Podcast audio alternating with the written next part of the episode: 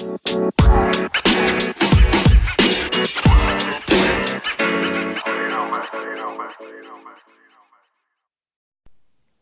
und herzlich willkommen zu einer neuen Folge des Podcasts Caro auf Reisen. Lang, lang, lang ist es her, dass ich einen Podcast aufgenommen habe. Tatsächlich, ich glaube sogar über einen Monat habe ich mir jetzt Zeit gelassen, um den neuen Podcast aufzunehmen. Das Problem daran war einfach, dass ich zuvor in Mexiko in Hostels war und da einfach wenig Zeit dafür war, um überhaupt irgendwas aufnehmen zu können, weil ich von A nach B gereist bin, dann hat man in Hostels eigentlich nie seine Ruhe. Und ich habe dann halt auch nicht mehr in Einzelzimmern oder so übernachtet, weshalb es für mich halt schwierig war, überhaupt einen Podcast aufzunehmen. Du hast keine Ruhe, es ist immer laut, ähm, Arbeitsflächen gibt es kaum und dementsprechend war es nicht möglich, überhaupt irgendwas aufzunehmen. Und an dieser Stelle dementsprechend eine große Entschuldigung dafür, dass der Podcast jetzt so spät kommt, weil ich im letzten Podcast gesagt habe, dass jetzt regelmäßig alle zwei Wochen ein Podcast kommt und das konnte ich leider nicht einhalten. Es ging zeitlich einfach überhaupt nicht mit der Reise überein und dann bin ich nach Hause geflogen und habe innerhalb von fünf Tagen irgendwie Freunde und Familie besucht. Dementsprechend war dann auch irgendwie wenig Zeit. Dann ähm, war ich jetzt eine Woche in Österreich unterwegs, in Wien und in Salzburg und bin da halt irgendwie wandern gegangen und habe mir die Städte angeschaut und so. Dementsprechend auch keine Zeit. Jetzt gerade befinde ich mich in einem Workaway. Das heißt, ich habe ein eigenes Zimmer, wo ich dann auch irgendwie Podcasts aufnehmen kann. Und dementsprechend jetzt an dieser Stelle wird alle zwei Wochen regelmäßig ein Podcast hier erscheinen. Dementsprechend freue ich mich sehr, euch mit auf diese Reise nehmen zu können.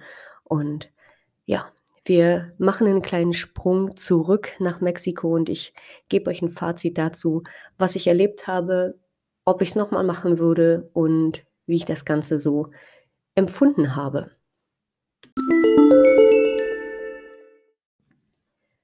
Als ich nach Mexiko gereist bin, war es Ende Dezember und ich stand natürlich kurz davor, ähm, Silvester in Mexiko zu feiern. Und vorab habe ich mir natürlich überlegt, welche Reiseroute ich ungefähr nehmen möchte und ob sich das Ganze so entwickelt hat, wie ich mir das vorgestellt habe. Das werden wir hier gleich mal klären. Hm, in der Türkei hatte ich ja eine ungefähre Reiseroute und in Mexiko war das ja schon noch sehr offen, weil ich kaum was vorgebucht hatte. Was ich aber gewusst habe, ist, dass ich acht Wochen in Mexiko bleibe. Also das wusste ich schon, bevor ich überhaupt losgereist bin. Und da habe ich mir natürlich zu Hause schon einen Gedanken gemacht, ähm, was kann ich da überhaupt von Mexiko sehen? Mexiko ist ungefähr achtmal so groß wie Deutschland und dementsprechend ja, könnt ihr euch jetzt vorstellen, wie viel Zeit man da hat, irgendwie in acht Wochen umherzureisen. Und deshalb habe ich mich vorab schon ganz klar darauf spezialisiert zu sagen, okay, ich werde die Halbinsel Yucatan sehen. Das heißt eigentlich so den Südosten von Mexiko, also alles an der Atlantikküste. Ja, und wie gesagt, Anfang und Ende meiner Reise waren klar, denn da wusste ich, ich ähm, werde in Yucatan sein. Aber wo ich zwischenzeitlich bin, das wusste ich halt nicht. Außer meinen zweiten Spot, aber dazu kommen wir gleich. Hm, vielleicht mal so ein paar Facts zu Yucatan. Also Yucatan ist natürlich der touristische Magnet aller Backpacker und auch dementsprechend einer der besterschlossensten Reiseregionen, will ich jetzt mal so sagen, in Mexiko. Du kannst alles irgendwie mit Bussen und öffentlichen Verkehrsmitteln, Kollektivos erreichen und bist natürlich relativ schnell von A nach B unterwegs. Und dadurch, dass die Orte so nah beieinander sind, sind sie natürlich relativ ähnlich, aber schon auch oft sehr anders, als man es dann doch irgendwie erwartet. Hm, die Region Yucatan liegt am Golf von Mexiko und ist natürlich sehr bekannt für seine Strände und die unzähligen Maya-Ruinen, die man dort findet. Die größte wahrscheinlich, die jeder kennt, ist Chichen Itza. ähm, eins der neuen Weltwunder und dementsprechend natürlich auch sehr frequentiert und hoch besucht. Yucatan besticht durch sein beständiges warmes Klima und ja, dementsprechend reisen natürlich jetzt gerade alle nach Mexiko, auch aufgrund der Corona-Situation, denn du brauchst zur Einreise aktuell als deutscher Staatsbürger nichts. Ich glaube, generell brauchst du nichts, wenn du gerade einreisen willst. Also Mexiko hat da keine Anforderungen hinsichtlich des PCR-Testes oder Antigen-Testes oder Impfung oder sonst irgendwas. Also da kann man schon relativ easy peasy einreisen. Was ihr allerdings beachten solltet, wenn ihr jetzt nach Mexiko einreist, ähm, sind die ähm, Visatage, die ihr bekommt. Denn eigentlich ist es so, man bekommt 180 Tage als deutscher Staatsbürger, wenn man einreist. Aber das Problem ist gerade, dass sie mh, hm, die Touristen ein bisschen, ich sage jetzt mal in Anführungsstrichen, abzocken. Sie fragen dich bei der Einreise, wie lange du bleiben willst. Und wenn du dann sagst, ja, ich denke mal, so zwei Wochen geben sie dir halt auch nur so rund zwei Wochen Visatage. Und dann sollte man sich nicht darauf verlassen, dass man genau die 180 Tage Visum bekommt, die man denkt, äh, zu bekommen, sondern man sollte dann halt auf diese kleine Einreisekarte der Immigration gucken, wie lange man denn letztendlich an Tagen zugeschrieben bekommt, weil ansonsten kann es passieren, dass man ähm, im Gefängnis landet, wenn man sich nicht an die Zeit hält. Und ja, gerade deshalb machen es so viele Touristen so, dass sie nach Mexiko einreisen und wenn sie merken, hm, es ist nicht mehr genügend Zeit, reisen sie aus nach Kolumbien, Guatemala oder sonst irgendwie so und kommen dann im Anschluss wieder zurück. Ja, was kann man sonst zu Yucatan sagen? Hm, auf der Halbinsel Yucatan spricht man davon, dass man besonders gut zwischen, ich sage jetzt mal so, hm, Anfang Oktober bis Mitte März am besten reisen kann, weil da herrscht halt so subtropisches Klima. Und zwischen April und Juni kann es auch zu Hurricanes kommen. Dementsprechend sollte man seine Reise da schon so ein bisschen rundherum planen, dass man da nicht Gefahr läuft.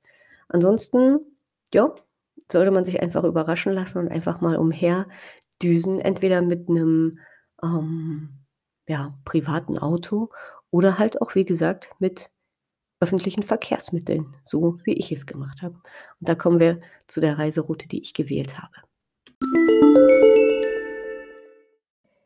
Am 30.12.2021 bin ich in Cancun angekommen. Und Cancun ist der internationale Flughafen auf der Halbinsel Yucatan und liegt direkt am Meer. Dementsprechend hieß mich Cancun gleich von Anfang an herzlich willkommen mit seinen ganz, ganz paradies paradiesischen weißen Stränden und ähm, bin sehr, sehr dankbar dafür.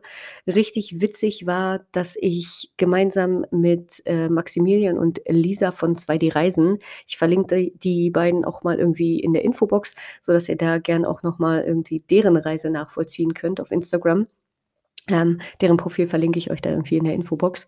Ähm, mit denen bin ich tatsächlich aus Mexico City angereist. Ähm, wir haben äh, zu dritt unseren Flieger nach Cancun verpasst, äh, was total crazy war, weil wir einfach nichts dafür konnten.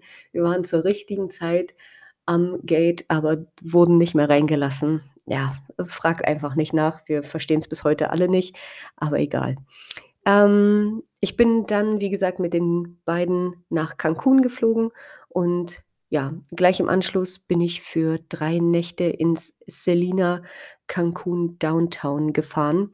Ich verlinke übrigens alle Unterkünfte auch nochmal in der Infobox, denn die Unterkünfte kann ich zum Großteil zu Minimum 90 Prozent empfehlen und ähm, dementsprechend verlinke ich die.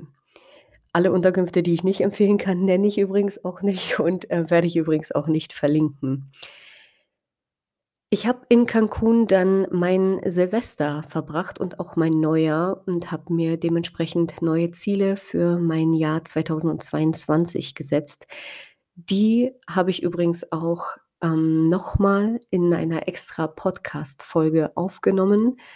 die gehen einher mit meinem Alltag als Backpacker. Dementsprechend switcht einfach gern auch noch mal nach dieser Folge zurück in die letzte Podcast-Folge, weil da ging es nämlich um meinen Alltag als Backpacker.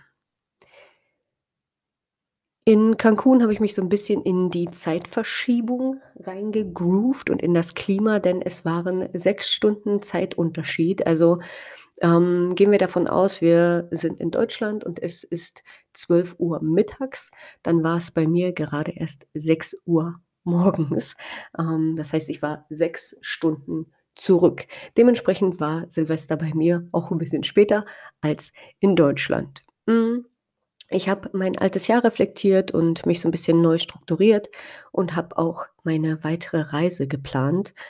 Und ja, gleich im Anschluss an das neue Jahr habe ich mir halt vorgenommen, meinen ersten Traum zu verwirklichen und den Traum vom Inselleben zu leben, zumindest für einen kurzen Augenblick und bin im Anschluss nach Holbosch, ähm, gefahren. Und die Insel schreibt man Holbox. Ähm, man spricht sie aber Holbosch aus, denn die Landessprache in Mexiko ist Spanisch und da wird das X als Sch ausgesprochen. In Holbosch habe ich seit dem 2.1. in einem Zelt übernachtet und das war richtig, richtig cool, weil ich bin so morgens aufgewacht und da waren die Palmen direkt über mir. Ich habe nur so fünf Minuten bis zum Strand gebraucht. Der Campingplatz war irgendwie total schön, weil man auch eine Kochecke hatte und man hatte große Kühlschränke und man war so eine eingeschworene Gemeinschaft und das war halt richtig, richtig schön. Und der Campingplatz hieß übrigens Kin Camping und auch den verlinke ich natürlich gerne in der Infobox. Den Traum habe ich mir schon seit 2020 in den Kopf gesetzt gehabt, weil ich damals leider keinen Tagesausflug nach Holbosch machen konnte, weil es damals so sehr geregnet hat und äh, das Wetter nicht so super war. Dementsprechend konnte ich damals leider nicht auf die Insel Holbosch fahren. Aber Diesmal konnte mir das nichts anhaben und nicht mal das Regenwetter. Es hat trotz allem auch hier diesmal geregnet, aber ich war auf der Insel und es hat mir überhaupt nichts mehr ausgemacht. Das Seegras war relativ viel an einem Tag. Ja, das war so ein bisschen so was, man, hm, bisschen bemängeln könnte, aber ansonsten habe ich mich einfach rundum wohlgefühlt und das zu 100% genossen. Morgens, wie gesagt, macht man das Zelt auf und dann guckt man so raus auf die Palmen und hat schon so diese Meeresbrise irgendwie in der Nase und ach, ich habe da am einfach am Strand auch trainiert. Ich habe zwei weitere Deutsche im Hostel auf dem Campingplatz getroffen.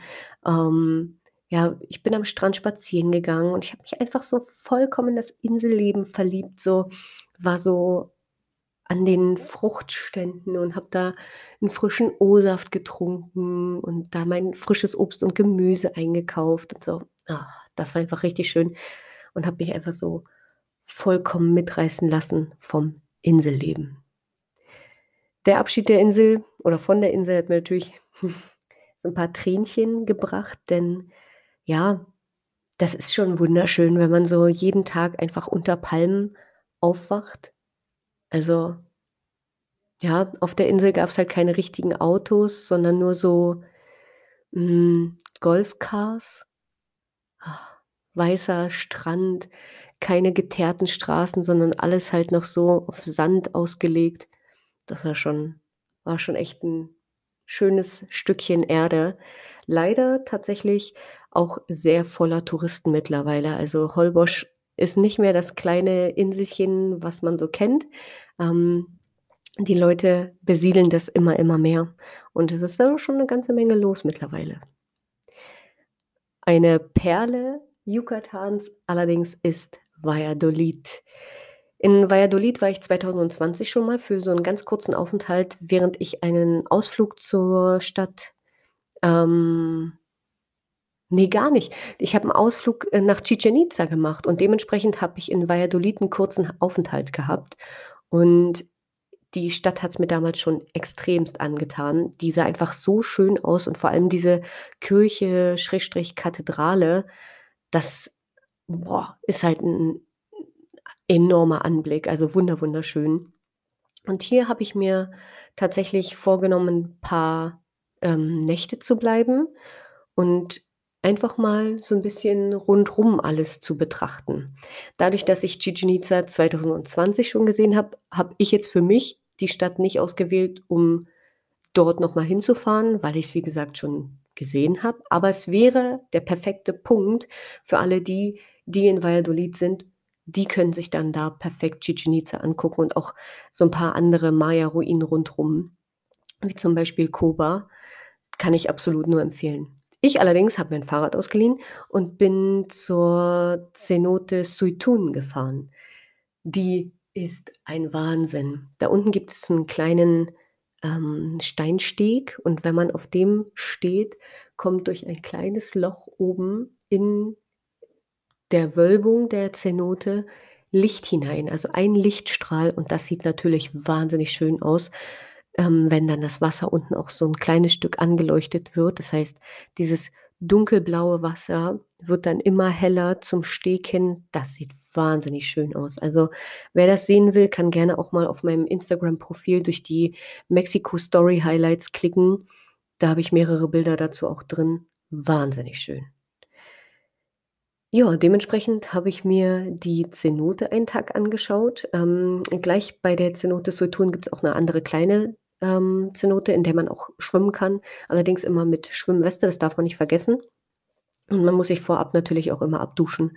Das ist ganz, ganz wichtig, dass man da keine, äh, Sonnenölrückstände oder Sonnensprayrückstände mit in das Wasser nimmt. Ich habe mir, wie gesagt, das einen Tag vorgenommen. Einen weiteren Tag habe ich mich so 'n bisschen durch die Stadt treiben lassen und bin da spazieren gegangen und ja, habe einfach immer wieder gemerkt, das ist es. Valladolid ist für mich einfach absolut Mexiko. Das ist einfach so schön, diese bunten Kolonialstil-Häuser. Ach, das ist einfach 'n Wahnsinn. So wirklich, also, das kann man echt nur empfehlen. Wer eine Stadt in Mexiko sehen will, die so richtig typisch mexikanisch ist, wenn man auf Yucatan ist, dann auf jeden Fall Valladolid. Von Valladolid aus ging es für mich nach Mérida und also ich weiß, viele Backpacker lieben Mérida und sagen, Mérida ist so wunderschön. Ich tatsächlich ich kann nicht sagen, dass mir das gut getaugt hat dort. Also, in Mérida bin ich in 'nem Privatzimmer gelandet, weil ich nach Valladolid unbedingt 'n Privatzimmer brauchte.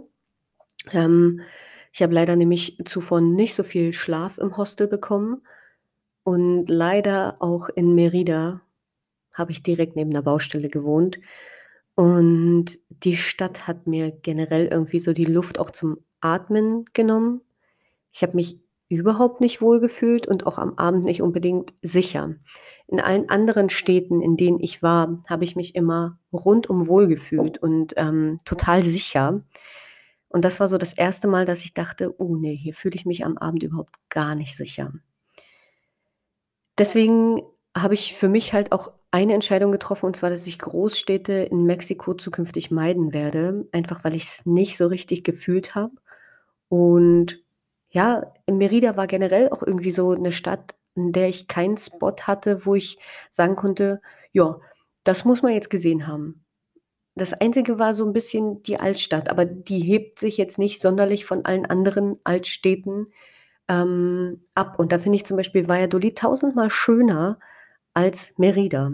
Also, sollte man Mérida sehen ich denke, wenn, dann für ein Tagesziel, so dass man sagt: „Okay, man fährt da mal an 'nem Tag hin und am nächsten Tag wieder weg oder auch am gleichen Abend gleich wieder weg.“ Ich bin da 3 Nächte geblieben und ich würde es heutzutage auf jeden Fall nicht mehr wieder machen. Ähm, das Einzige, was für mich ganz cool war, war, dass da irgendwie auch 'n Decathlon war. Da bin ich halt wirklich so komplett einmal durch die gesamte Stadt gelaufen. Also, ich glaube, insgesamt bin ich 15 Kilometer gelaufen an dem Tag, ähm, nur um irgendwie auch zu Decathlon zu kommen.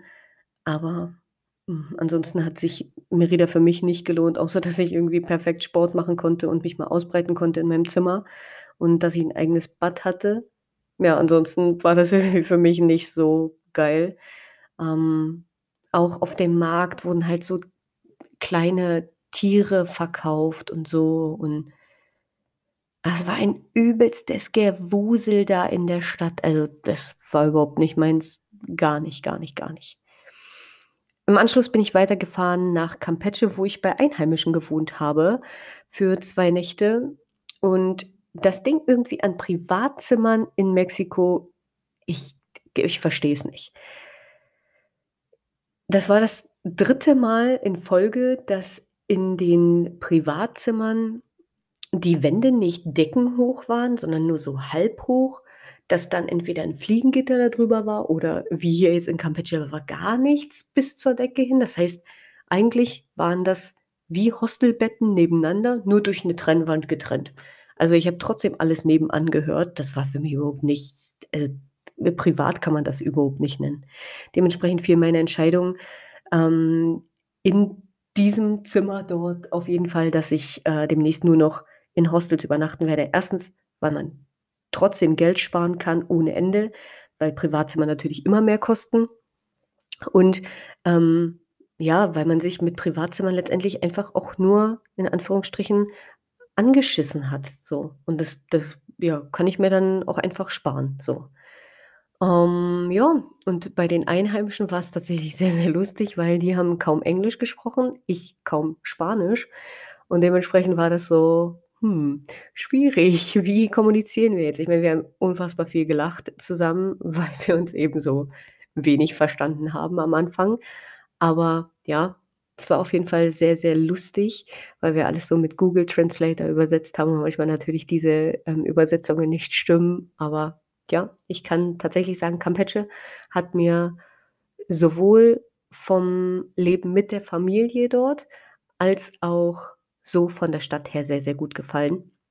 Ich bin am Meer entlang gelaufen und habe so ein Gefühl für die Stadt auch bekommen.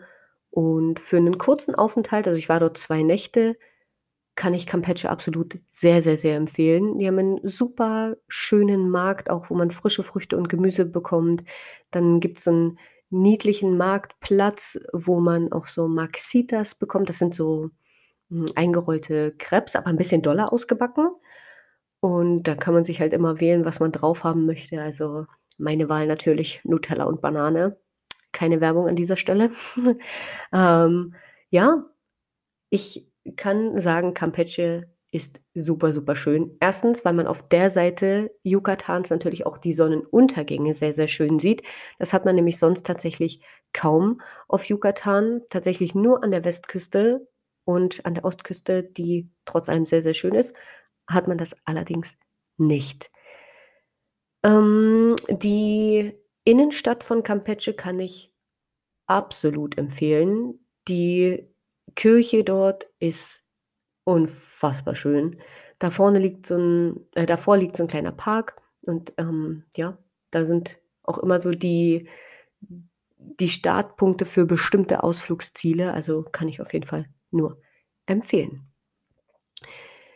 Escasega, was so komplett gar nicht geplant war, war dann mein nächster Stop.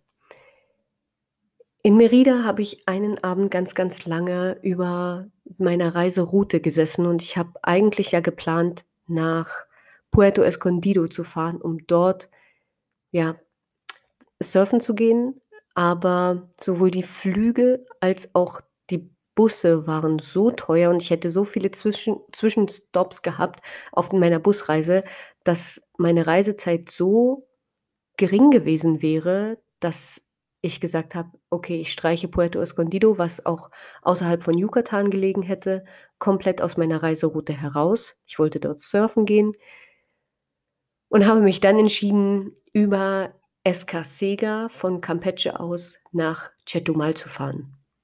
Dementsprechend bin ich nur für eine Nacht in Escasega gewesen und es war halt so 'n reiner Zwischenstopp, so. Ich bin durch den Dschungel Mexikos gefahren, der so, so, so schön ist. Ich habe tatsächlich nicht mit viel gerechnet, nachdem ich irgendwie da durchgefahren bin und dachte so: „Okay, Escasega wird wahrscheinlich so komplett nichts sein. Und dann hat mich Escasega so von den Hock äh, vom vom Hocker gehauen, also so wirklich aus den Latschen gerissen. Die Stadt war so klein, aber so niedlich, so schön.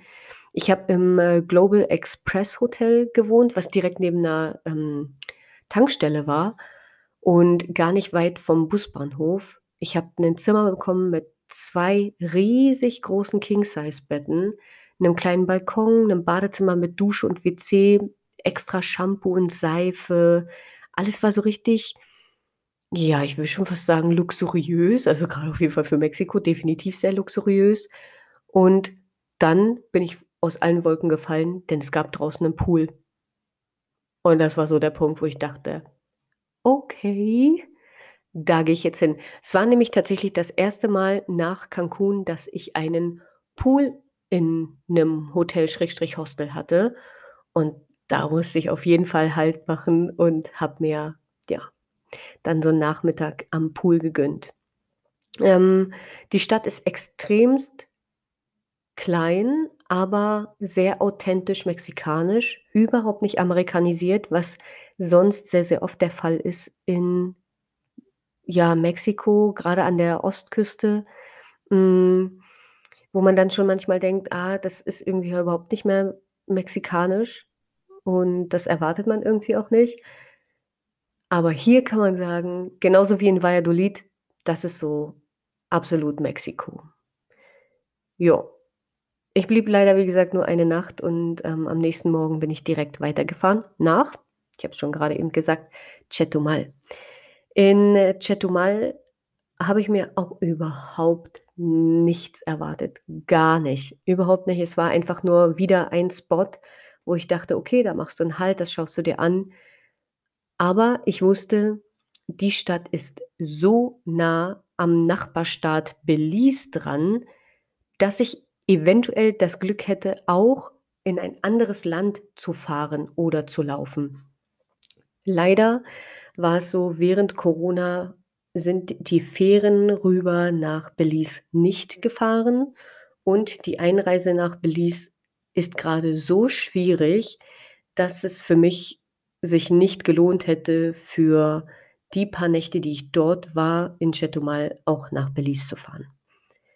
Ich kann aber für jeden, der eine Reise jetzt, zum Beispiel zum jetzigen Zeitpunkt nach Belize plant oder nach Mexiko, auf jeden Fall empfehlen: Nehmt diese Stadt mit und fahrt von hier aus auf jeden Fall rüber. Zu meinem Zeitpunkt war es nämlich nicht möglich, mit normalen, ähm, Verkehrsmitteln mit öffentlichen Verkehrsmitteln rüberzufahren. Ähm, auch mit der Fähre, wie gesagt, nicht, sondern man hätte nur mit einem privaten Auto rüberfahren können oder durch eine Einladung eines Bewohners aus Belize und das war für mich halt überhaupt nicht möglich. Ja, dementsprechend war Chetumal für mich ein kurzer Stop, wo ich einfach mal sagen konnte: „Okay, ich atme durch, ich nehme mal Zeit für mich und ja“ „entspannen einfach.“ Und das habe ich auch gemacht. Ich habe relativ viel am Meer gesessen. Ich habe im Hostel mir die Zeit genommen, 'n bisschen zu arbeiten. Ich habe, viele Blogartikel zu dem Zeitpunkt dort geschrieben. Ähm, das Einzige, was ich dort bemängeln muss, ist tatsächlich die Entfernung bis zum Busbahnhof. Also klar kann man 'n Colectivo nehmen, das ist natürlich auch super günstig, aber ich weiß nicht, ob man immer die Busbahnhöfe so weit außerhalb bauen muss. Also, es gibt vor allem einen weiteren Busbahnhof, aber der ist halt irgendwie nur so für die Colectivos. Ja, und deswegen schwierig. Und bis zu dem Zeitpunkt war ich auch noch nicht so sehr vertraut mit den Colectivos, weshalb ich dann die natürlich auch nicht genommen habe, auch weil ich kein Internet unterwegs hatte, sodass ich mich halt nur so 'n bisschen navigieren konnte. Ähm, ja, dementsprechend habe ich jetzt für mich nicht die Option ins Auge gefasst, da auch mit 'nem Colectivo zu fahren und bin halt gelaufen, was circa 45 Minuten in Anspruch genommen hat vom Busbahnhof bis ins Downtown Hostel Chetumal, was ich extremst empfehlen kann. Absolut empfehlen. Also, ich verlinke euch das, wie gesagt, auch wieder. Ja, wer also Bock hat, ähm, nach Belize rüberzufahren, der kann in Chetumal auf jeden Fall im Downtown Hostel Chetumal übernachten. Von Chetumal aus ging es für mich an die Lagune der sieben Farben nach Bacala. Bacala ist für mich der traumhaft schönste Spot in Yucatan oder auf der Insel, Halbinsel Yucatan. Also, oh mein Gott, das, was ich da gesehen habe, beschreibt das Paradies auf jeden Fall. Also jeder, der diese Bilder kennt aus oder von den Malediven, so diesen Steg und dann so ein kleines Häuschen und Liegen da drauf und ganz türkisblaues Wasser, der wird Bacala lieben. Also, mein Hostel war jetzt nicht unbedingt die Krönung, war ausreichend, aber die Lagune war der Traum schlechthin. Leider muss ich sagen, und das verstehe ich meistens nicht, waren die Zugänge an die Lagune zum Großteil zugebaut oder ja, man musste halt einen kleinen Eintritt zahlen und das verstehe ich halt meist nicht, weil die Lagune ist öffentlich zugänglich. Warum bauen bestimmte Besitzer dort, ja, einen Zaun davor, sodass man da nicht reinkommt oder, ähm ja, auch so Beachclubs und so. Warum nehmen die Eintritt dafür, dass man da liegt? Ich meine, das macht für mich wenig Sinn. So, aber ist mir in Mexiko häufiger so passiert, ähm, werde ich spä später auch noch mal darauf eingehen, weil das ist nicht nur hier so gewesen, sondern auch an anderen Punkten. Hm, für mich ich habe einen Zugang gefunden, der kostenfrei war und es war auch, glaube ich, der einzigste einzige, ja, ich weiß, ähm, Eingang, der frei zugänglich war. Alles andere, wie gesagt, nur durch, ja, Eintritt bezahlbar. Aber die Lagune ist, wenn man sie denn dann sieht, wirklich wunderschön. Vor allem, wenn die Sonne scheint, dann schimmern diese sieben unterschiedlichen Blautöne richtig paradiesisch. Man kann mit ähm, Stand-Up-Paddleboards rüber auf eine kleine Insel fahren. Man kann Kajak fahren. Man kann mit einem Katamaran fahren. Also da gibt es wirklich wunderschön viele Orte, die man sich auf jeden Fall anschauen sollte. Danach bin ich weitergefahren nach Tulum und da habe ich mir das erste Mal ein etwas teureres Hostel gegönnt. Einfach deshalb, weil ich dort sieben Tage verbracht habe und oh mein Gott, ich hatte nicht so viele Erwartungen an Tulum. Ich habe vorab schon von vielen gehört, oh, Tulum geht gar nicht. Von anderen habe ich gehört, Tulum war so geil, unfassbar schön. Die einen lieben es, die anderen hassen es. Ähm, was man sagen kann, der Hype ist extremst groß um Tulum für das, was es letztendlich ist. Ich habe mich einerseits total in Tulum verliebt, weil ich den Vibe extremst mochte. Und dann war ich zur anderen Seite total schockiert über das, was da für eine Welt aufgebaut wird, die es so nicht gibt. Also jeder, der Bali liebt, wird auch den Vibe in Tulum lieben. Dieses Bohemian-Thing, also alles, was so mit Naturmaterialien ist, das ist da schon sehr, sehr krass. Aber auch alles, was einst mal Tulum ausgemacht hat, ist nicht mehr da. Also Tulum war ja mal ein Fischerdorf, ein ganz, ganz kleines Fischerdorf. Und jetzt ist das einfach einer der hipsten Plätze überhaupt auf der Welt geworden. Also jeder, der was auf sich hält, der kommt dahin man sieht nur Leute, die gut trainiert sind, in, in fancy Outfits, die alle in so Erdtönen sind, in so Khaki und so hm, Eierschalenfarben und weiß und braun und ja und schwarz. Das ist so das Ding dort. Ansonsten fällst du da komplett aus der Reihe. Und wie gesagt, ich mochte dieses Aussehen schon sehr. Allerdings war es für mich manchmal so, dass ich dachte: „Boah, hier geht alles irgendwie verloren, was einmal Mexiko war.“ Also, wenn ich nicht gewusst hätte, dass ich in Mexiko bin, hätte ich gedacht, ich bin irgendwo in Indonesien oder so, ja. Also, das hatte überhaupt nichts mehr damit zu tun, dass das Mexiko ist. Und wenn man dann auch mal so hinter die Kulissen guckt, also fernab des großen Strips irgendwie an dieser großen Hauptstraße mal weggeht, dann sieht man halt, hm dass der gesamte Dschungel abgeholzt wird, um ja, den Massentourismus dort aufleben zu lassen. Und da sollte man sich halt wirklich überlegen, macht man das mit oder macht man es nicht? Ähm, checkt man in diese teuren Hotels und Hostels direkt an dem Strand ein oder vielleicht eher in der Innenstadt? Das muss man sich ja natürlich überlegen. Ähm, was ich auf jeden Fall sagen kann, dass sich ähm, eine Boutique an die nächste irgendwie an der Hotelzone einreiht, an vor allem teuren Cafés und Bars. Aber wie auch gesagt, die, die Hotelzone ist voll mit Menschen. Also ja, wer da irgendwie mit dem Roller fährt oder mit dem Auto, kann gefühlt alle zwei, drei Meter stoppen. Deswegen fahren so viele auch mit dem Fahrrad, was ich absolut empfehlen kann.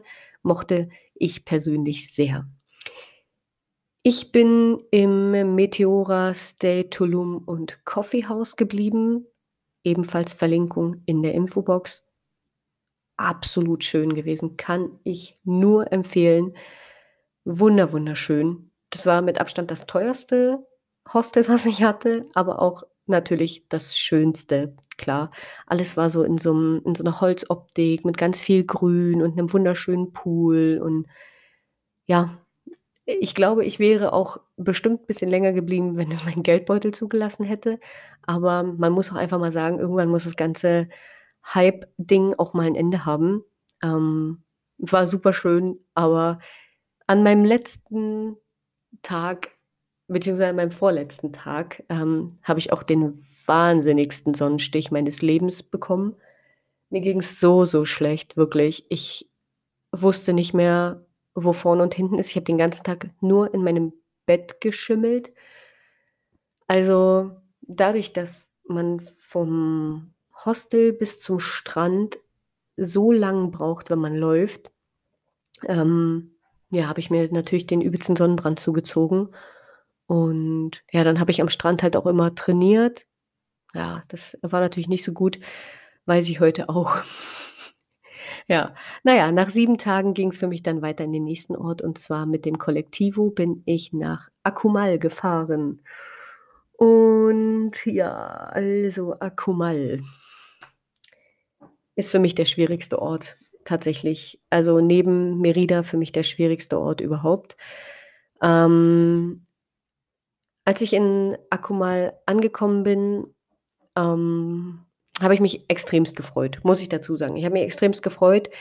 Es lief nämlich ein Kunstfestival, bei dem überall Graffitis gesprüht worden sind und Bilder gemalt worden sind. Es gab Workshops für Groß und Klein, dann die, den Umgang mit der Spraydose gelernt, Aquarellmalerei, das Malen nach Musik und ach, es, überall roch das so nach nach Kunst. Es roch nach Kunstwerken. Es war ein Wahnsinn. Die ganze Stadt war voller Künstler, Kunstbegeisterten. Überall waren die Besucher extrem willkommen und man hat sich so rundum wohl gefühlt. Und dadurch, dass die Stadt bekannt ist für das Schwimmen mit Schildkröten, bin ich eigentlich auf diese Stadt gekommen. Ich bin nämlich nicht hingekommen wegen dem Kunstfestival. Und als ich das aber gesehen habe, war ich so, oh mein Gott, wie cool. Das ist ja nice. Und überall wurden so, ja, auch verschiedenste ähm, Graffitis mit Schildkröten gesprüht und so. Also das war schon sehr beeindruckend, muss ich tatsächlich sagen. Ich bin erst durch die Stadt gelaufen und habe mir das Ganze auch angeguckt. Und ja, dann dachte ich mir halt, ja gut, gehst du schon mal gucken, was das Ganze kostet, wenn du mit den Schildkröten schwimmen möchtest. Hm. Erstmal war ich schockiert darüber, dass man zum Strand schon 'n Eintritt bezahlen musste, und zwar 120 Pesos, was so rund, naja, 6 Euro sind. Jetzt war ich ja der Meinung: „Okay, hm, ich bleibe da 2, 3 Tage, dann sind das schon mal 12 Euro, die ich da bezahlen muss, nur damit ich zum Strand komme.“ Mhm.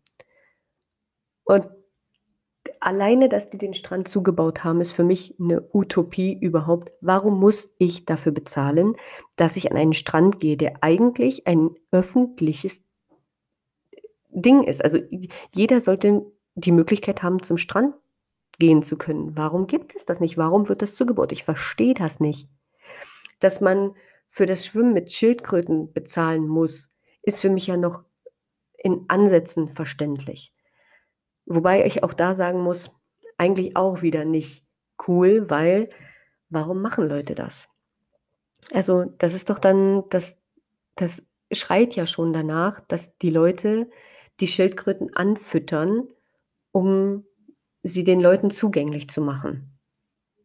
Wenn damit wenigstens der Tierschutz gefördert werden würde, wenn man sagen würde, okay, man bezahlt dafür, dass der Tierschutz gefördert wird, würde ich es noch verstehen. Aber jetzt der Preis. 45 Minuten mit Schildkröten zu schnorcheln hätte 400 Pesos gekostet, was halt umgerechnet um die 20 Euro sind. Und wenn man jetzt darüber nachdenkt, jeder, der dort mit den Schildkröten schnorchelt, bezahlt 20 Euro. Jetzt könnt ihr euch ausrechnen, was damit gemacht wird.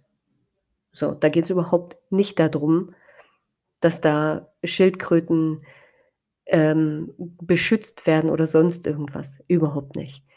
Ähm, dazu kommt ja noch, dass man den Strandabschnitt auch noch bezahlt. Also insgesamt 520 Pesos, also um die 26 Euro. Also nee, da habe ich schon für mich entschieden, okay, das mache ich nicht.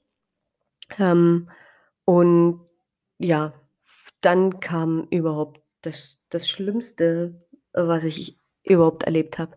In meinem Hostel hat eine Engländerin gewohnt, die, also eigentlich ist es egal, da hat eine Person gewohnt, die mitten in der Nacht anfing, ihren Joint im Zimmer zu rauchen und den Fressflash ihres Lebens im Zimmer bekommen hat.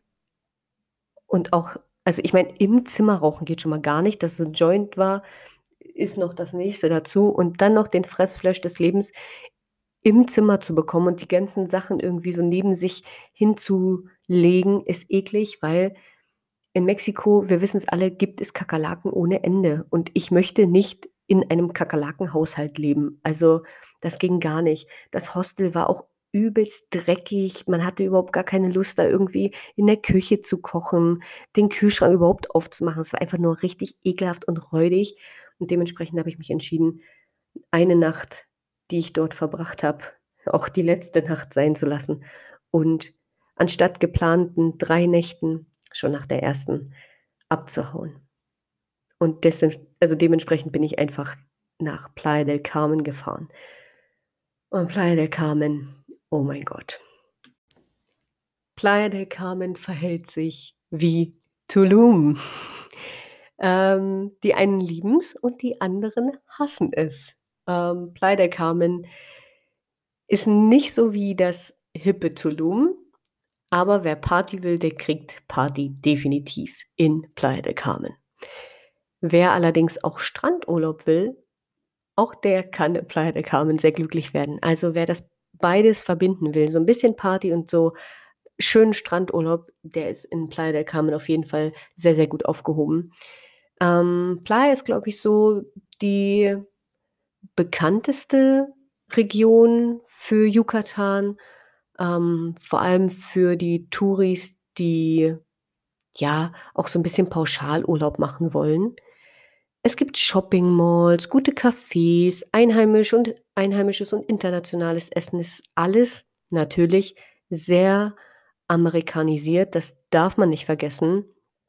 Aber dementsprechend natürlich auch gibt es günstige Hostels bis teure Hotelketten. Also du wirst da auf jeden Fall fündig werden, solltest du ja dir was gönnen wollen oder auch nicht unbedingt was gönnen wollen. So, ja. Also die Hostels und äh, die teuren Hotelketten sind äh, ja auf jeden Fall zugänglich für jedermann. Ich liebe ja Playa del Carmen genau deshalb, weil es eben so mm, ja zentrumnah ist. Also du kannst alles erreichen. Du hast mh, mm, so Kaffeeketten, Burgerketten, du hast ja, auch so so Fashion-Labels einfach. Und ich ja, ich liebe das, diese Mischung zu haben aus Strand und trotzdem Backpacker-Feeling, aber auch städtisches Feeling. Hm, ja, ich liebe das irgendwie. Dann ist Playa del Carmen natürlich auch perfekt geeignet für, ja, Ausflüge in andere Städte, also zum Beispiel Chichen Itza oder nach ähm, Holbosch oder auch nach Kobar oder auch nach Bacalar. Auch da lang ist es nicht so weit. Also wer das möchte und nur im Playa irgendwie seinen, seinen Spot haben möchte, ist da perfekt aufgehoben auf jeden Fall. Aber Playa del Carmen ist natürlich auch super geeignet als digitaler Nomade. Du kannst da perfekt arbeiten, weil das Internet sehr beständig ist was du sonst nicht überall hast. Also das muss man einfach sagen, Mexiko ist jetzt nicht unbedingt der Ort, der für digitale Nomaden ausgerichtet ist. Es sei denn, man ist in so Hochbogen wie jetzt natürlich Cancun oder Tulum oder Mexico City oder Playa del Carmen. Das muss man einfach sagen. Ich wusste zum Glück schon, was auf mich zukommt, als ich 2020 nämlich schon mal in Playa del Carmen war, zum Strandurlaub machen habe ich mich in dieses kleine Städtchen verliebt. Sonst gibt es kulturell natürlich nicht unbedingt viel zu sehen in Playa del Carmen. Also das ist jetzt nicht unbedingt der geeignetste Ort, um zu sagen, oh, man macht hier irgendwie Kultururlaub. Mm -mm. Was Playa del Carmen allerdings schon hat, ist eine ausgezeichnete Graffiti-Szene. Also wer das gern sehen möchte, der kann auf jeden Fall hinkommen. Unter anderem habe ich ein richtig, richtig schönes, großes gesehen von Kobe Bryant, dem Basketballspieler, Unfassbar. Richtig, richtig schön. Playa del Carmen ist aber auch perfekt geeignet, um auf die Taucherinsel Yucatans zu fahren, und zwar nach Cozumel. Von hier aus fahren nämlich die Fähren ab, ich glaube, 8 Uhr morgens bis 21 Uhr abends. Zwischen 8 bis 10 Euro kostet eine Fahrt, die ja maximal 45 Minuten dauert, je nachdem, wie der Wind steht und wie hoch die Wellen sind.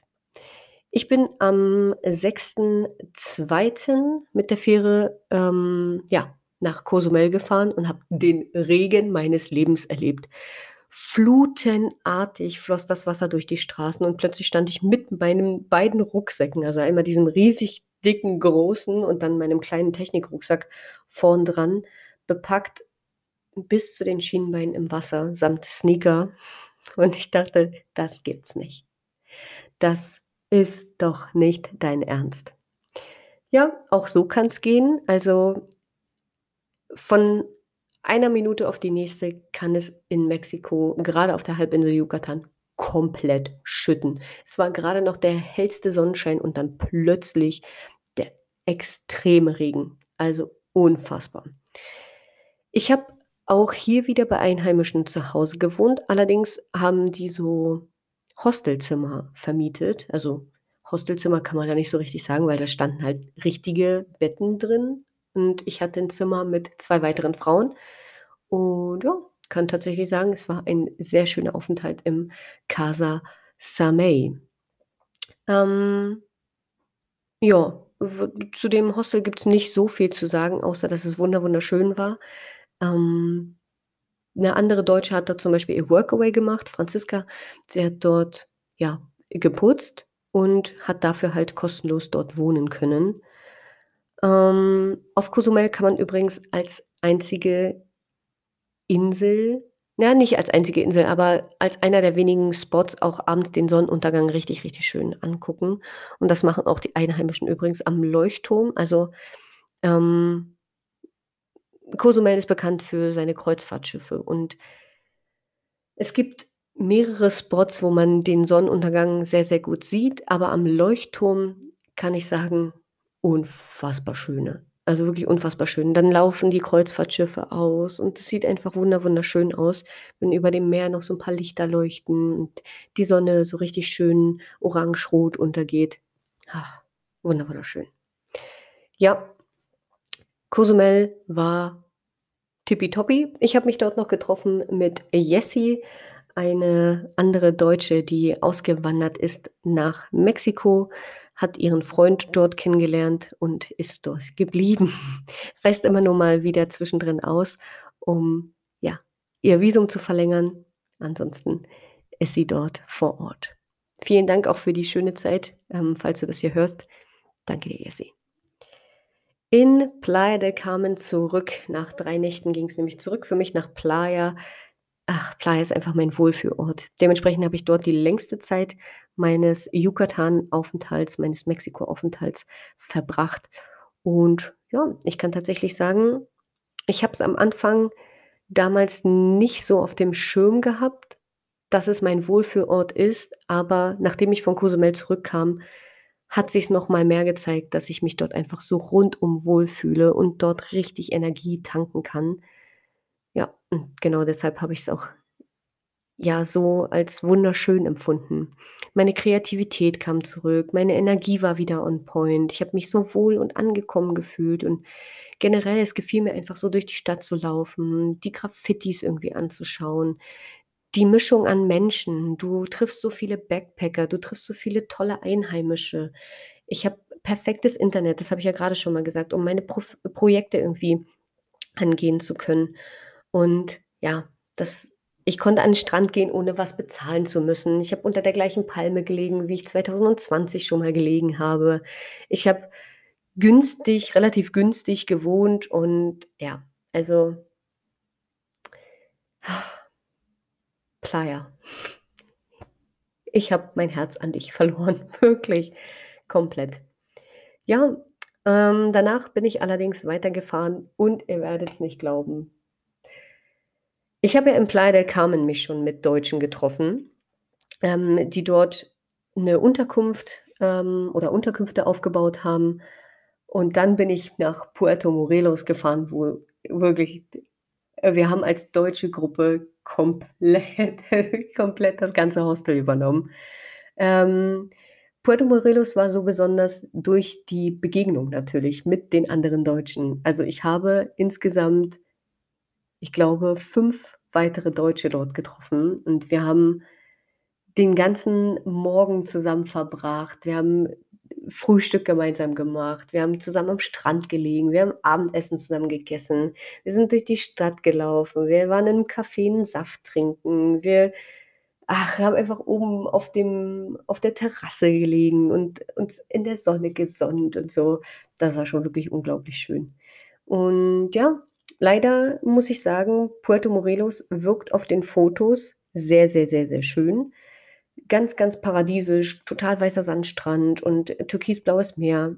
Zu meiner Zeit, als ich dort war, war allerdings sehr viel Wind. Dafür kann die Stadt nichts. Sie ist wunder wunderschön, kann ich auch absolut empfehlen für 'nen Besuch, definitiv. Zu meiner Zeit, wie gesagt, viel Wind, viel Seegras, was das Baden so 'n bisschen unangenehmer gemacht hat. Dementsprechend war der Pool dort und die Terrasse unfassbar gut. Also, wie gesagt, das Hostel verlinke ich euch auch gern noch mal in der Infobox. Die waren in also, das Hostel war wirklich sehr, sehr schön, die Unterkunft tipptopp, absolut zu empfehlen. Hm, es gibt in Puerto Morelos einmal, ähm, die linke Straßenseite und einmal die rechte Straßenseite. Auf der linken Straßenseite ist es eher richtig städtisch und auf der rechten Straßenseite sehr, sehr viel Strandzone. Das Ganze wird geteilt durch ein Dschungelgebiet und in dem Dschungel kann man Zenoten besuchen, aber auch den Botanischen Garten. Das nur als Tipp am Rande. Ich kann den Botanischen Garten sehr empfehlen. Für mich war das Spazieren durch die Stadt und auch am Strand natürlich besonders schön. Ich liebe das ja, dann auch irgendwie so Fotos machen zu können und so. Hm, und, äh, durch den Tourismus wirkt das Ganze natürlich, ja, weniger niedlich, als es eigentlich sein sollte.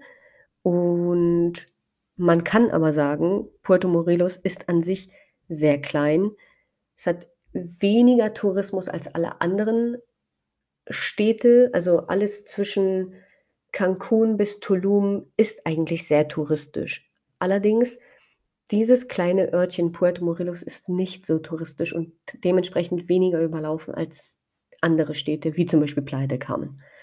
Hm, an einem Nachmittag bin ich, wie gesagt, spazieren gegangen und ihr werdet's nicht glauben, ich habe ein Krokodil in freier Wildbahn gesehen, Nasenbären und, äh, Kapibaras heißen die, glaube ich. Das sind so Wasserschweine. Die sehen so 'n bisschen aus wie größere Meerschweine, also auf jeden Fall richtig, richtig cool. Ich ah, ja, muss echt sagen, Puerto Morelos war richtig, richtig cool. Aber für mich war's auch schön zu wissen: „Okay, jetzt beginnt hier ja, jetzt beginnen meine letzten 2 Wochen“, so.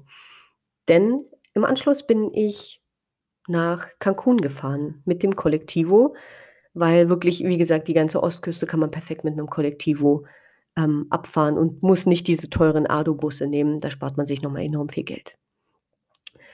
Cancun ist jetzt nicht unbedingt ein sehenswerter Ort. Wer Party machen will, ist da perfekt aufgehoben, klar, gar keine Frage. Auch zum Shoppen ist es super oder als Zwischenstopp nach der Ankunft mit dem Flieger ist die also die Stadt wirklich perfekt geeignet. Ansonsten bietet sie nichts Kulturelles, also wirklich gar nichts, gar nichts, gar nichts. Ähm, nach meiner Reise war mir aber klar, dass ich 'n paar Tage brauche, um mal wieder runterzukommen, nicht so schnell zu reisen. Also, ich bin ja wirklich die ersten Wochen so schnell gereist, dass ich mich, wie gesagt, entschieden habe, die letzten 1,5, 2 Wochen wirklich auf easy peasy, auf entspannt zu machen und 'n Hostel zu wählen, in dem ich mich richtig fallen lassen kann. Ich blieb im Nomads Enigmatic und das ist also, das Nomads ist für Backpacker absolut bekannt und auch wirklich, äh, preislich tipptopp dafür. Ich bin dort 3 Nächte geblieben und ja, man sagt ja immer, man soll seinem größten Wunsch folgen, follow your highest excitements und das tun, worauf man am meisten Lust hat. Dementsprechend bin ich an 2 Vormittagen an dem Beach trainieren gegangen, den ich schon an meinem ersten, ähm, Spot in Cancun, äh, ja, gefunden habe und auch total zufällig gefunden habe. Da war nämlich 'n freies Gym einfach am Strand und mein absoluter Fokus war's ja, innerhalb der 8 Wochen in Mexiko wieder mehr auf meinen Körper zu hören, mehr was Gutes zu tun und ja, ihm einfach das zu geben, worauf er Bock hat. Dementsprechend chillte ich an dem Strandabschnitt, ja, einfach 'n bisschen länger und habe da, ja, trainiert und bin sogar einen Tag mal 'n bisschen länger am Strand entlang gelaufen und habe da bei 'nem anderen Hotel, äh, gechillt, wo den ganzen Tag Party und Programm war, aber die hatten halt so freie Hängematten mitten im Wasser, aber auch so am Wasser. Und da habe ich irgendwie so, ja, 3 Tage einfach mal so richtig schön abgechillt und meine Zeit verbracht. Und habe halt irgendwie zugeguckt, wie die Leute da ordentlich Party machen. Und ja, habe da auch noch mal Inspo gekriegt für meine, Spotify-Playlist für die Weltreise. Die verlinke ich auch gerne noch mal. Da könnt ihr gerne mal reinhören. Da ist nämlich wirklich alles dabei, was man sich nur so vorstellen kann. Ja, und weil mir das also Nomads Enigmatic sehr, sehr gut gefallen hat, habe ich auch für meine Weiterreise, und zwar auf die Insel Isla Mujeres, ja, einmal komplett auch das Hostel gebucht, und zwar das Nomads. Da dran gab es einen Beachclub. Hm, was ich da erlebt habe, Leute, das kann man sich einfach nicht vorstellen, wirklich, also so gar nicht. Erst mal war die Überfahrt nach Isla Mujeres die schönste Fährfahrt überhaupt meines Lebens. Ich habe so türkises Wasser gesehen, so blaues Wasser, dass man die Fische sehen konnte. Oh mein Gott, das war so schön. Mir liefen einfach die Tränen vor Staunen und vor Glück so über die Wangen, dass ich saß auf der Fähre und ich konnte es einfach gar nicht glauben. Ja, das war Wahnsinn. Also wirklich wunder wunderschön. Dann bin ich, wie gesagt, im Nomads Hotel and Beach Club angekommen äh, angekommen und alles war so im Boho-Stil, so mit Naturmaterialien und so Hängematten und alles war aus Holz. Das sah richtig, richtig schön aus. Man hatte 'n direkten Strandzugang mit Infinity Pool, Palmen, Sonnenbetten. Also, das war nice irgendwie. Dann gab's so Tropical House Vibes aus den Boxen und ach, perfekt wirklich.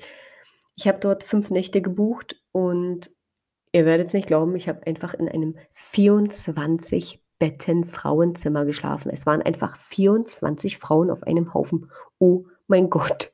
Jeder denkt sich jetzt: „Oh Gott, um Gottes Willen, das geht gar nicht.“ Aber ich muss sagen, es war sehr entspannt, weil dieses Zimmer war in 3 Spalten aufgeteilt und da waren halt jeweils 8 Betten in diesen 3 Spalten.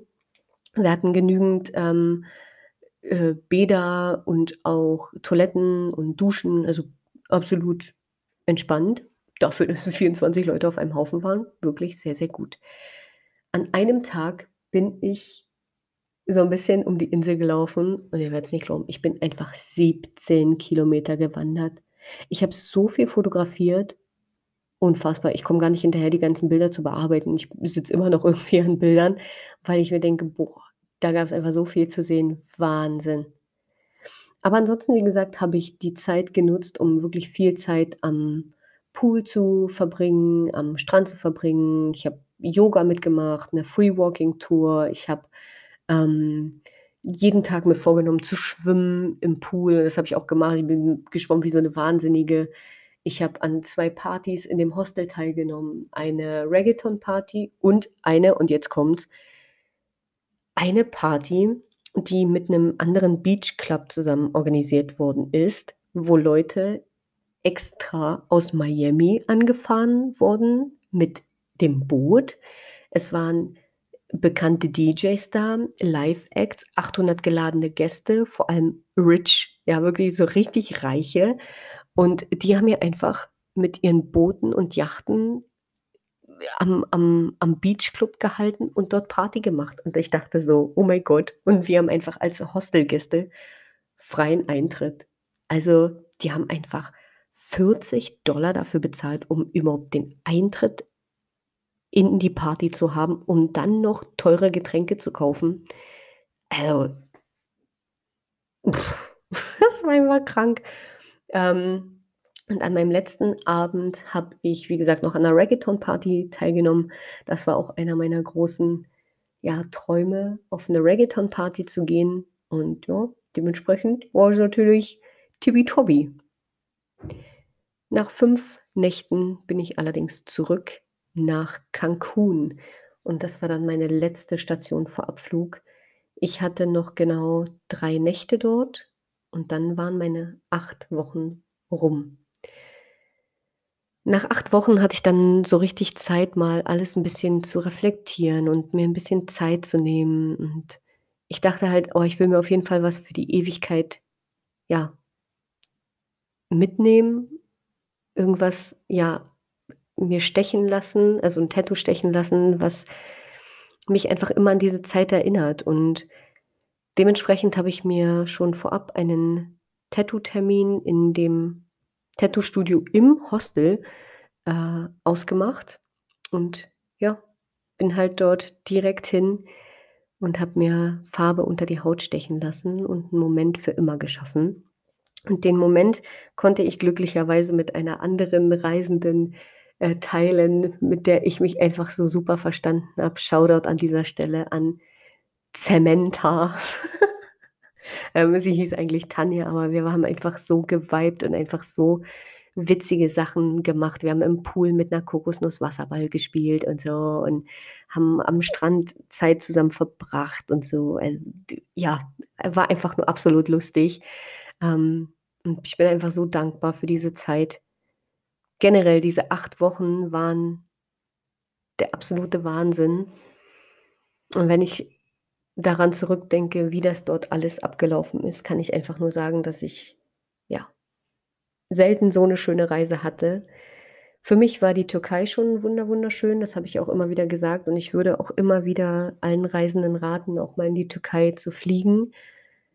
Aber vom Hostel-Feeling her kann ich absolut sagen: Mexiko, tipptopp, 1A. Wenn ich noch mal die Wahl hätte, würde ich wahrscheinlich für 'ne längere Zeit nach Mexiko reisen. Das Einzige, was für mich oft schwierig war, war das Essen in Mexiko, denn es ist alles sehr fleischlastig. Ich als Vegetarierin habe dort oftmals Probleme gehabt. Ich achte natürlich auch auf das Geld so und ich will da natürlich nicht unfassbar viel Geld für irgendwelche veganen, ja, Restaurants ausgeben und habe halt viel selber gekocht, fast ausschließlich. Das ist so der einzige Kritikpunkt, den ich habe, dass Mexiko da noch echt viel aufholen muss hinsichtlich, äh, vegetarischer Ernährung, dass es auch an Streetfood-Ständen eben nicht nur Fleisch gibt oder Quesadillas mit riesigen, ja Fleischfüllungen oder sonst irgendwas. Ja, das muss Mexiko noch 'n bisschen lernen, aber das ist auch überhaupt nicht schlimm. Ansonsten habe ich, äh, gern irgendwie Avocado genießen können, die frischesten Früchte, Papaya, Ananas, Mango. Oh mein Gott, ich habe mich extremst verliebt in dieses frische Obst. Ja, kann ich absolut nur empfehlen. Also, wer nach Mexiko möchte, 8 Wochen Yucatan-Reise machen möchte, kann gerne das Ganze auch noch mal auf meinem Blog nachlesen und ja, würde auf jeden Fall eine gute Reiseroute finden. Ähm, ja, 8 Wochen Yucatan waren wunder wunderschön. Wie gesagt, wer mehr wissen möchte dazu, kann gern auf meinem Blog vorbeigucken, kann mir gern eine DM über Instagram hinterlassen, über Facebook hinterlassen. Ihr findet mich dort überall unter Caro auf Reisen. Ähm, meinen Blog findet ihr unter caroaufreisen.com. Das Ganze ist auch noch mal, wie gesagt, in den Shownotes verlinkt. Wer mir eine kleine Spende dalassen möchte, kann das gern tun über PayPal. Den PayPal-Link lasse ich euch gern da. Jetzt geht die Zeit so langsam wieder los, wo ich Mate trinke, weil ja, das einfach ein Lebensgefühl ist, draußen irgendwie eine Mate zu trinken oder eine kalte Cola Zero oder sonst irgendwie was. Also, wer mir da was hinterlassen möchte, eine kalte Köli, darüber bin ich immer erfreut. Vielen, vielen Dank an dieser Stelle für alle die, die das machen. Wer sonst irgendwie Post von mir haben möchte, kann mich das gern wissen lassen. Ich sende gerne eine Postkarte nach draußen an euch in die Welt. Ansonsten bedanke ich mich für jeglichen Support, den ihr mir zukommen lasst, sowohl über die Instagram Stories als auch über Direktnachrichten. Vielen, vielen Dank dafür. Ich bedanke mich fürs Zuhören und ich hoffe, wir hören uns demnächst in zwei Wochen wieder, wo es darum gehen wird, warum ich meine Zeit jetzt hier gerade eigentlich in Europa verbringe. Bis dahin, ciao, ciao.